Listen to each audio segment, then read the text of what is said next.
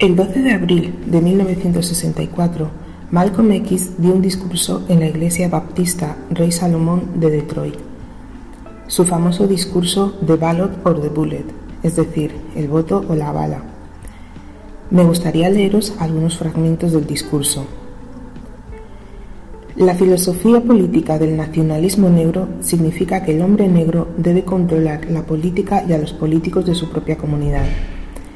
El tiempo donde el hombre blanco puede venir a nuestra comunidad y hacernos votar por él para que pueda ser nuestro líder político y decirnos qué hacer y qué no hacer pasó hace mucho tiempo.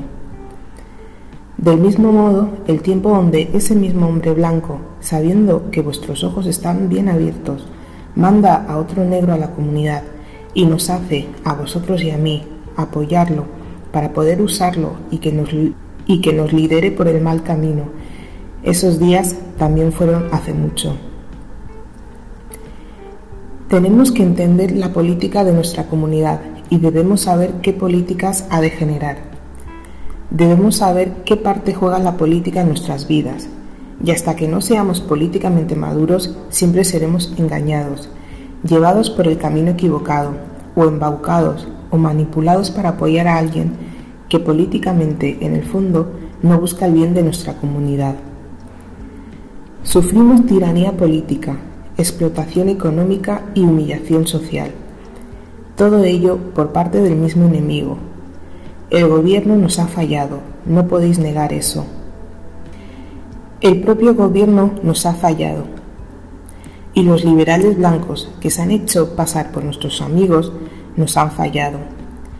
Y una vez que vemos que todas esas otras fuentes a las que hemos recurrido han fallado, dejamos de recurrir a ellas y recurrimos a nosotros mismos.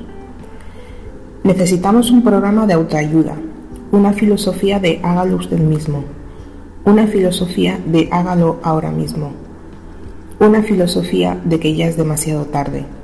Eso es lo que tú y yo tenemos que hacer. ¿Por qué parece que podría ser el año del voto o la bala? Porque los negros han escuchado los engaños y las mentiras y las falsas promesas del hombre blanco durante, demasiado tiempo y están hartos. Se han desencantado, se han desilusionado, están insatisfechos.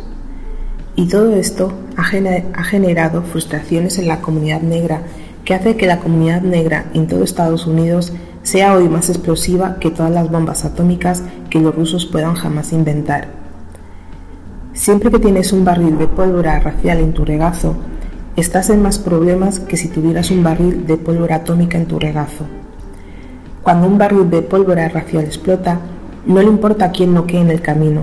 Entended esto, es peligroso.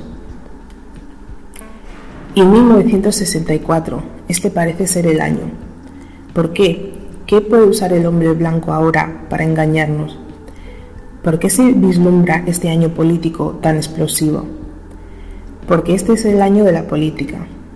Este es el año en que todos los políticos blancos entrarán en la comunidad negra. Nunca los ves hasta el momento de las elecciones. No puedes encontrarlos hasta el momento de las elecciones. Van a entrar con falsas promesas, y a medida que hagan estas falsas promesas, alimentarán nuestras frustraciones y esto solo servirá para empeorar las cosas. No soy un político, ni siquiera soy estudiante de política. No soy republicano, ni demócrata, ni estadounidense, y tengo el suficiente sentido común para saberlo. Soy una de las 22 millones de víctimas negras de los demócratas, soy una de las 22 millones de víctimas negras de los republicanos y una de las 22 millones de víctimas negras del americanismo. Y cuando hablo, no hablo como demócrata o como republicano, sino ni como estadounidense. Hablo como víctima de la llamada democracia de Estados Unidos. Tú y yo nunca hemos visto esa democracia. Todo lo que hemos visto es hipocresía, cuando abrimos nuestros ojos hoy y miramos por todo Estados Unidos, vemos a Estados Unidos no a través de los ojos de alguien que ha disfrutado de los frutos del americanismo. vemos a Estados Unidos a través de los ojos de alguien que ha sido víctima del americanismo. No vemos ningún sueño americano, solo hemos experimentado la pesadilla estadounidense. No nos hemos beneficiado de la democracia estadounidense. Solo hemos sufrido la hipocresía de Estados Unidos. Y la generación que viene ahora puede verlo y no tiene miedo de decirlo. Podrías ir a la cárcel. ¿Y qué? Si eres negro, naciste en la cárcel. Por eso digo que el voto o la bala. ¿Es libertad o es muerte? ¿Es libertad para todos o es libertad para nadie? América hoy se encuentra en una situación única. Históricamente, las revoluciones son sangrientas, sí, lo son. Nunca ha habido una revolución sin sangre o una revolución no violenta. Eso no sucede ni siquiera en Hollywood. No tienes una revolución en la que amas a tu enemigo y no tienes una revolución en la que le estás pidiendo al sistema de explotación que te integre en él. Las revoluciones derriban los sistemas, las revoluciones destruyen los sistemas. Por eso digo, en resumen, la única forma en que lo vamos a resolver. Tenemos que unirnos. Tenemos que trabajar juntos en unidad y armonía. Y el nacionalismo negro es la clave. ¿Cómo vamos a superar la tendencia en nuestros barrios de estar en el cuello unos de otros? Y la razón por la que existe esta tendencia es la estrategia del hombre blanco, que siempre ha sido dividir y conquistar. Nos mantiene divididos para conquistarnos. Él te dice que yo estoy a favor de la separación y que tú de la integración, y así mantenernos luchando entre nosotros. No, yo no estoy a favor de la separación y tú no estás a favor de la integración. Tú y yo estamos a favor de la libertad. Solo que tú piensas que la integración te dará libertad. Yo creo que la separación me dará la libertad. Ambos tenemos el mismo objetivo, solo diferentes formas de lograrlo. Ha sido un poco largo, pero es que los discursos de Malcolm eran muy largos.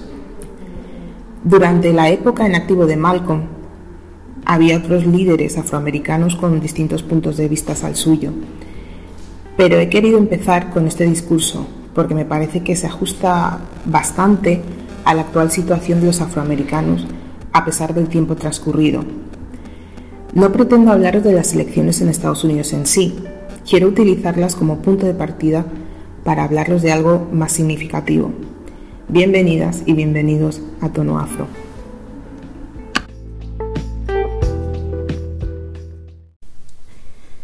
Desde que puedo entender estas cosas, recuerdo que las elecciones en Estados Unidos siempre han sido importantes no solo para ellos, sino para el resto del mundo. No os quiero hablar de los resultados, bastante se ha hecho ya. Para llegar al porqué de este episodio, tengo que empezar repasando de forma somera ciertos acontecimientos de la historia de los afroamericanos.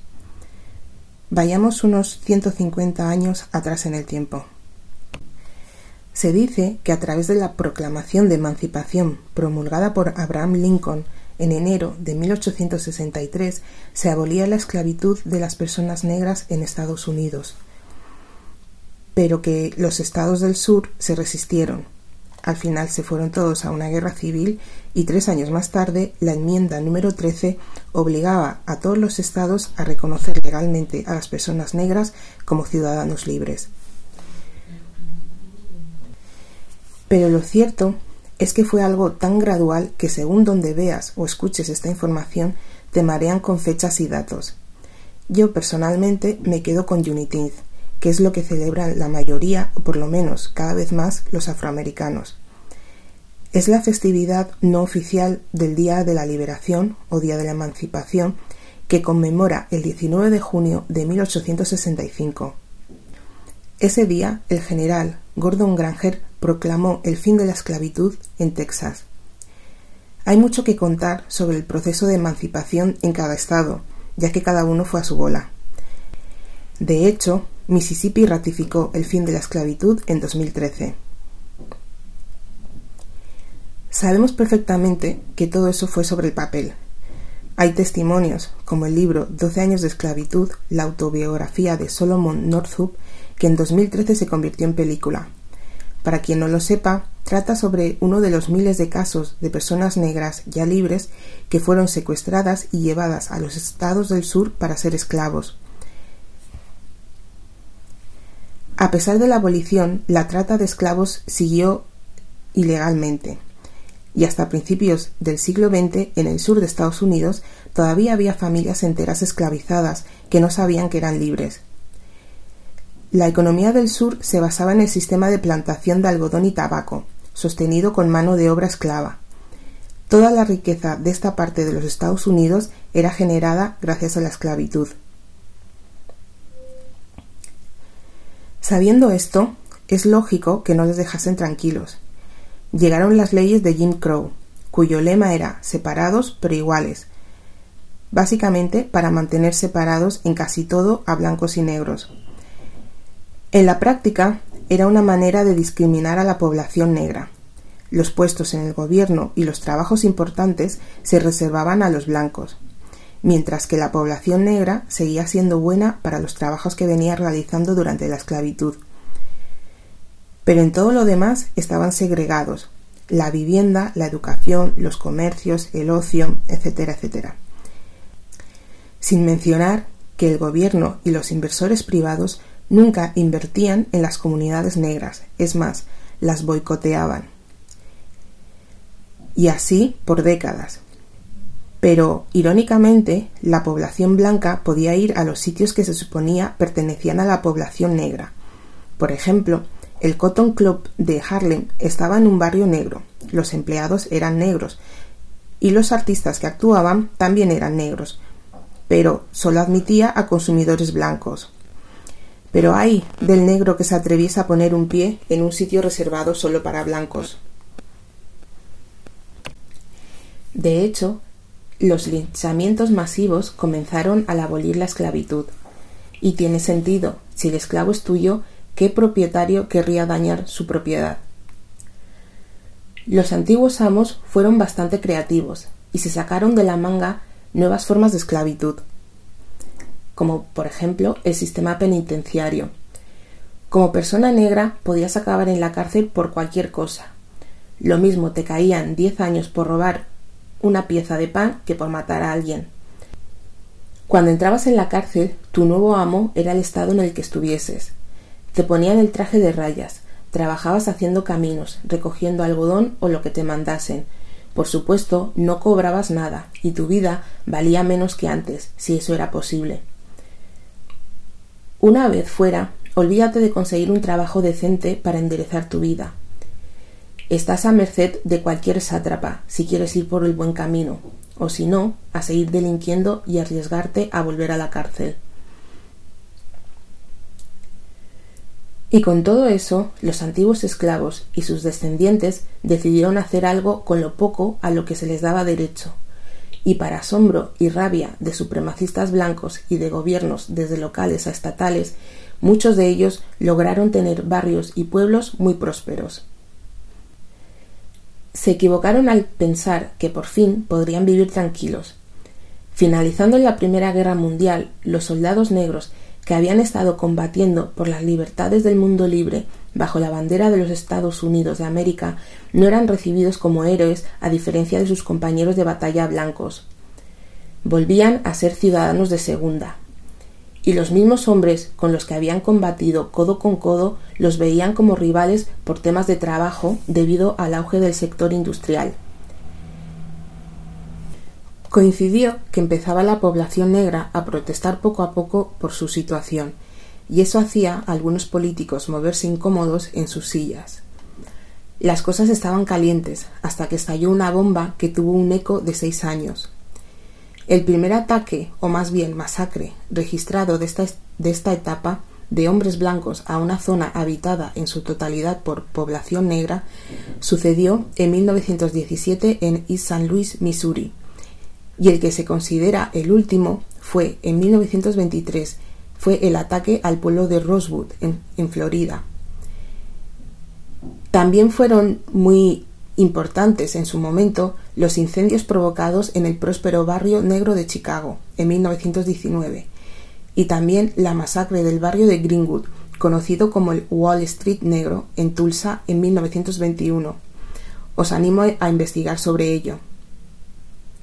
Fue una forma muy efectiva de meter el miedo en el cuerpo de los negros. Encima, las aseguradoras no quisieron pagar a los afectados por la pérdida de sus casas y sus negocios, por lo que esos barrios y pueblos, si no fueron totalmente abandonados, nunca, hasta el día de hoy, han podido recuperarse de aquello. Y la cosa siguió tal que así, con sus más y sus menos, hasta que una nueva hornada de líderes negros comenzó a movilizar a nuevas generaciones. Estoy hablando de Malcolm X, Martin Luther King y otros como ellos. Otra vez la población blanca se vio amenazada y fueron a por todas. Esta vez contaban con mejores armas, no solo literalmente. La segregación seguía vigente, el FBI espiaba a todos estos líderes, y la campaña de miedo al hombre negro que se había orquestado desde el final de la esclavitud seguía dando sus frutos. Los líderes locales eran asesinados, y al final también lo fueron los líderes nacionales. Las panteras negras hicieron ruido durante un tiempo, pero no consiguieron unir a la población negra en un objetivo común. Para algunos eran demasiado comunistas, y no hay que olvidar que al fin y al cabo los afroamericanos son norteamericanos. Sigue pasando el tiempo. Los guetos son prácticamente campos de batalla. No vuelven a aparecer líderes tan importantes como los de antaño. Algunos nombres suenan más. El reverendo baptista Al Sharpton, el líder de la Nación del Islam Luis Farrakhan, algunas panteras negras que siguen en la lucha como Angela David y también el escritor James Baldwin que ponía la nota intelectual y muchísimos otros que no me da tiempo a nombrar ahora mismo. Y la historia más reciente más o menos la conocemos, o eso creemos, las cosas buenas, las malas y las regulares. Y diréis, ¿qué tiene eso que ver conmigo, con mi comunidad? Más de lo que creéis. He repasado muy por encima unos 150 años y todo lo que os he contado hasta ahora ha sido para poneros en situación respecto a las dificultades externas de la población negra en Estados Unidos para progresar. Ahora os voy a comentar algunas de las dificultades internas. Volvamos otra vez atrás en el tiempo, a cuando comienza la trata de esclavos. África era una amalgama de tribus. Prueba de ello es que actualmente en un mismo país pueden convivir decenas y hasta cientos de tribus. Cuando los africanos eran capturados, el esclavista no miraba de qué tribu eran, por lo que distintas tribus, cada una con su idioma, sus costumbres, su organización, su forma de vida en general, se terminaban encontrando en el mismo barco. Si esas personas no se llevaban o incluso estaban en guerra en el momento de su rapto, ¿Por qué se iban a llevar bien en un momento de rabia, tensión, miedo y angustia? ¿Estaban obligados a formar alianzas para enfrentarse al enemigo común? ¿Fueron capaces de hacerlo? ¿Cuántas veces? Ya desde el principio es difícil formar una comunidad cuando de entrada no lo sois. Llegamos a las plantaciones o a donde fuese que los llevasen. Pasa el tiempo y ya hasta hablan un idioma común, se pueden comunicar entre ellos, pero no pueden superar la división entre el negro de la casa y el negro del campo. El negro de la casa come mejor, viste mejor y hasta a veces duerme en la casa, lo que le proporciona un buen techo sobre su cabeza, llueva, nieve o truene. El negro del campo viste con harapos, le dan de comer casi lo mismo que a los animales. Viven chabolas y trabaja destajo desde que sale el sol hasta que se pone, llueva, nieve o truene. El negro de la casa, si se lo monta bien, puede vivir muy bien dentro de su situación, y por eso cuida los intereses del amo. El negro del campo, si se quemase la casa del amo, no movería ni un dedo para ayudar a menos que lo obligasen. Aquí tenemos otra separación entre la comunidad negra. Para estar cerca del amo y su familia, tener la piel clara es una ventaja. Les resulta más agradable y menos repulsivo. Así que los hijos que las esclavas dan a luz, fruto de las agresiones sexuales del amo, cuando crecen, como son igualmente considerados esclavos, empiezan a trabajar en las casas. La piel clara da ciertas ventajas que, por supuesto, muchos y muchas aprovechan y algunos hasta les da una sensación de superioridad respecto a los que tienen la piel oscura.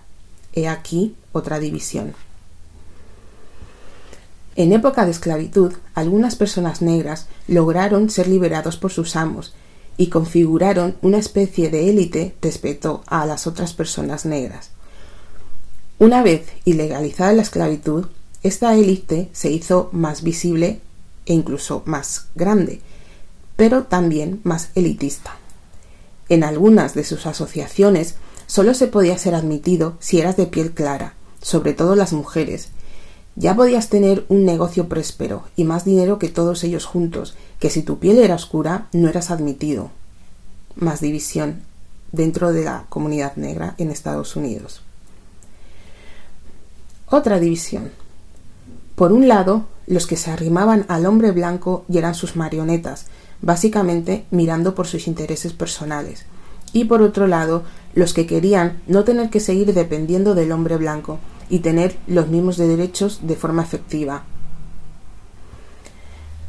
Y por supuesto, la división madre de todas las divisiones, el dinero. Todas estas divisiones fueron pasando de generación en generación hasta llegar todas, o casi todas, hasta el día de hoy. El dinero sigue siendo la principal de todas ellas, como en cualquier parte del mundo. El tono de la piel, especialmente en las mujeres, Solo hay que fijarse, por ejemplo, en la mayoría de videoclips de los raperos. ¿Qué tipo de mujeres salen? Los descendientes de esas primeras élites, compuestas hoy en día por profesionales y empresarios, son un misterio para el gran público.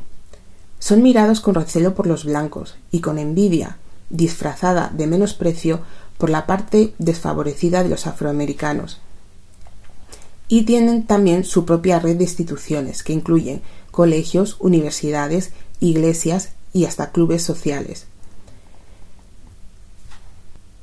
Siguen teniendo personas a las que consideran marionetas del hombre blanco, por lo que son despreciados también por una parte de la comunidad. A día de hoy hay una, nueva división, que es entre hombres y mujeres. Las estadísticas muestran que los hombres negros mueren más a manos de la policía, pero que las mujeres negras mueren más a manos de los hombres negros. Hay un movimiento creciente entre las mujeres, especialmente las de piel oscura, que se sienten abandonadas por el hombre negro, por lo que están decidiendo pelear solo por sus propios intereses y no los de la comunidad. Se puede empezar a dudar de que en Estados Unidos exista una comunidad negra como tal. Uno de los momentos donde claramente se ve esta división es durante las elecciones.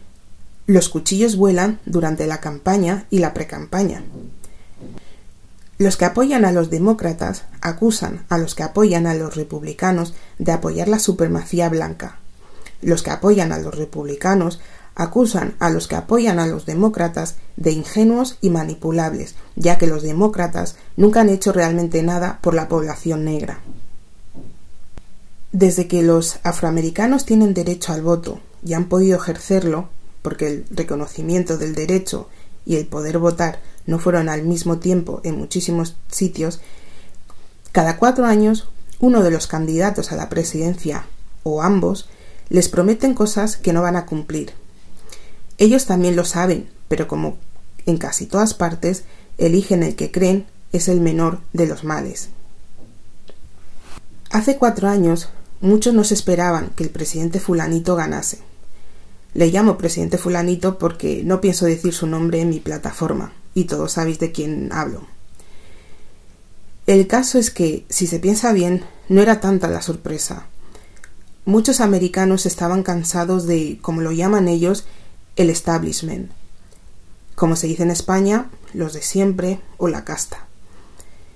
Pero también había muchos WAPs, es el acrónimo en inglés de blanco, anglosajón y protestante, que habían adquirido mucho rencor contra las minorías étnicas durante los ocho años de gobierno de Obama, y este era su momento para vengarse, digamos, vengarse, y no tener que seguir escondiendo sus inclinaciones de supremacistas blancos. Finalmente, aunque Hillary Clinton ganó el número de votos, unos tres millones, tal y como está montado el sistema electoral por esas tierras, la presidencia fue a parar a manos del señor fulanito. Han sido cuatro años en los que este hombre ha alimentado todos los demonios de su país, especialmente el racismo y la supremacía blanca. Y uno esperaría que ante esto los afroamericanos se uniesen, pero ni por esas. La brecha ha crecido. Creo que todo el mundo sabe que el nuevo presidente no va a poder hacer mucho para cambiar la situación de la población negra. Si Obama no pudo, él tampoco. Siempre se encontrará oposición a un cambio en el statu quo por parte de muchísima gente, lo que demuestra que el cambio ha de comenzar por los propios afroamericanos, por cómo se ven unos a otros, cómo se relacionan, cómo se comunican, si se respetan, se apoyan y se ayudan. Si no se mueven todos en una misma dirección, no pueden hacer fuerza para conseguir cualquier objetivo que se marquen. Ya lo dijo Julio César, divide y vencerás. Mientras sigan divididos, siempre serán vencidos. Los afroamericanos han sido siempre, o casi siempre, el modelo a seguir para muchísimas personas negras del mundo. Los veíamos en las series de televisión con una vida que considerábamos maravillosa o ideal, comparadas con las nuestras. Hasta en las películas donde salían como traficantes, mafiosos, seguían siendo el ejemplo para todos aquellos chavales que se creían malotes. También nos fijábamos en los cantantes, los raperos y las raperas. La versión más glamurosa nos la daban los actores y actrices, todos ellos eran nuestros modelos a seguir, a falta de algo más cercano. Creíamos que tenían superada, de alguna forma, el tiempo de la esclavitud y el racismo, y que su pelea por sus derechos civiles habían dado sus frutos, que había funcionado. Hasta que un día la verdad empezó a mostrarse ante nosotros. El dicho de no es oro todo lo que reluce adquirió todo su significado. Todo ello muchísimo antes de la ejecución pública de George Floyd. Y hemos terminado descubriendo que el racismo es un pilar base sobre el que se cimenta Estados Unidos, que la brutalidad policial es comparable a la violencia de una guerra. Hemos descubierto las leyes de Jim Crow y su evolución o metamorfosis, Hemos descubierto el racismo médico, la encarcelación masiva, problemas de salud mental pasados de generación en generación, familias rotas y el racismo que existe en la propia comunidad negra. Después de escuchar toda esta parrafada, para todas las personas africanas y afrodescendientes que me estáis escuchando, tengo varias preguntas. ¿Ves similitudes con tu comunidad? ¿Ves más diferencias que otra cosa?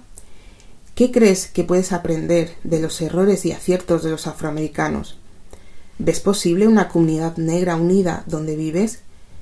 ¿Qué crees que sería necesario para tenerla? No podemos apoyarnos solo en los políticos, leyes e instituciones. Aun siendo importantes para el funcionamiento de una sociedad, hay ciertos aspectos de la vida de los individuos que no se pueden regular por ley. Y para todas aquellas personas no racializadas que me estáis escuchando, me gustaría preguntaros, ¿os sentís a gusto o conforme con el statu quo actual de vuestra ciudad o vuestro país? ¿Sois conscientes de que seguramente sea más beneficioso para vosotros? ¿Os sentiríais intranquilos o amenazados si la comunidad negra de donde vivís se hiciese lo suficientemente fuerte como para luchar por sus derechos como colectivo de forma efectiva? Si la respuesta a la última pregunta es que sí, preguntaros por qué. No os enfadéis conmigo, no pretendo juzgaros, pero sed sinceros con vosotros mismos. Si la respuesta es que no, os hago otra pregunta. ¿Lo apoyaríais? Es fácil estar de acuerdo con algo o con alguien, incluso apoyarlo con la boca pequeña, pero lo difícil es comprometerse. Y cuando hablo de comprometerse, esto ya es para todos, no me refiero a grandes gestos épicos.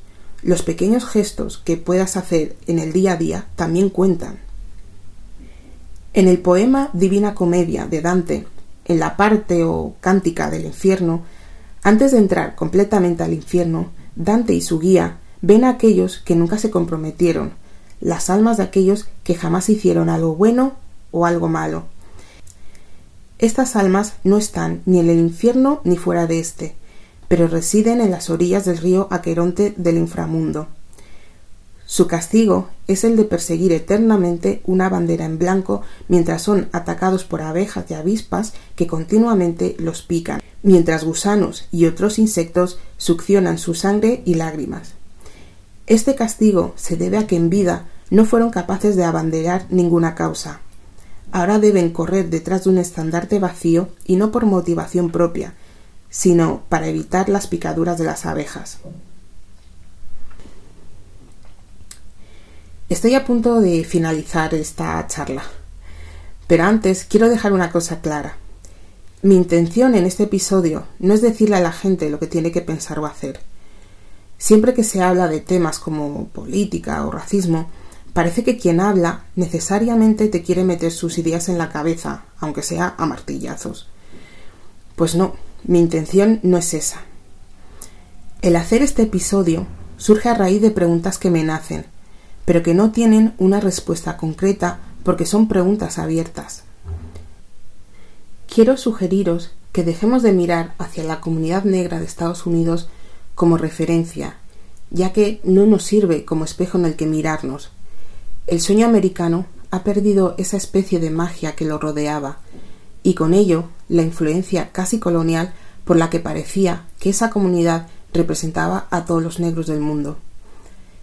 Quiero también que cada uno se plantee sus propias preguntas, indague, explore y saque sus propias conclusiones, y seguramente después de eso le surjan nuevas preguntas.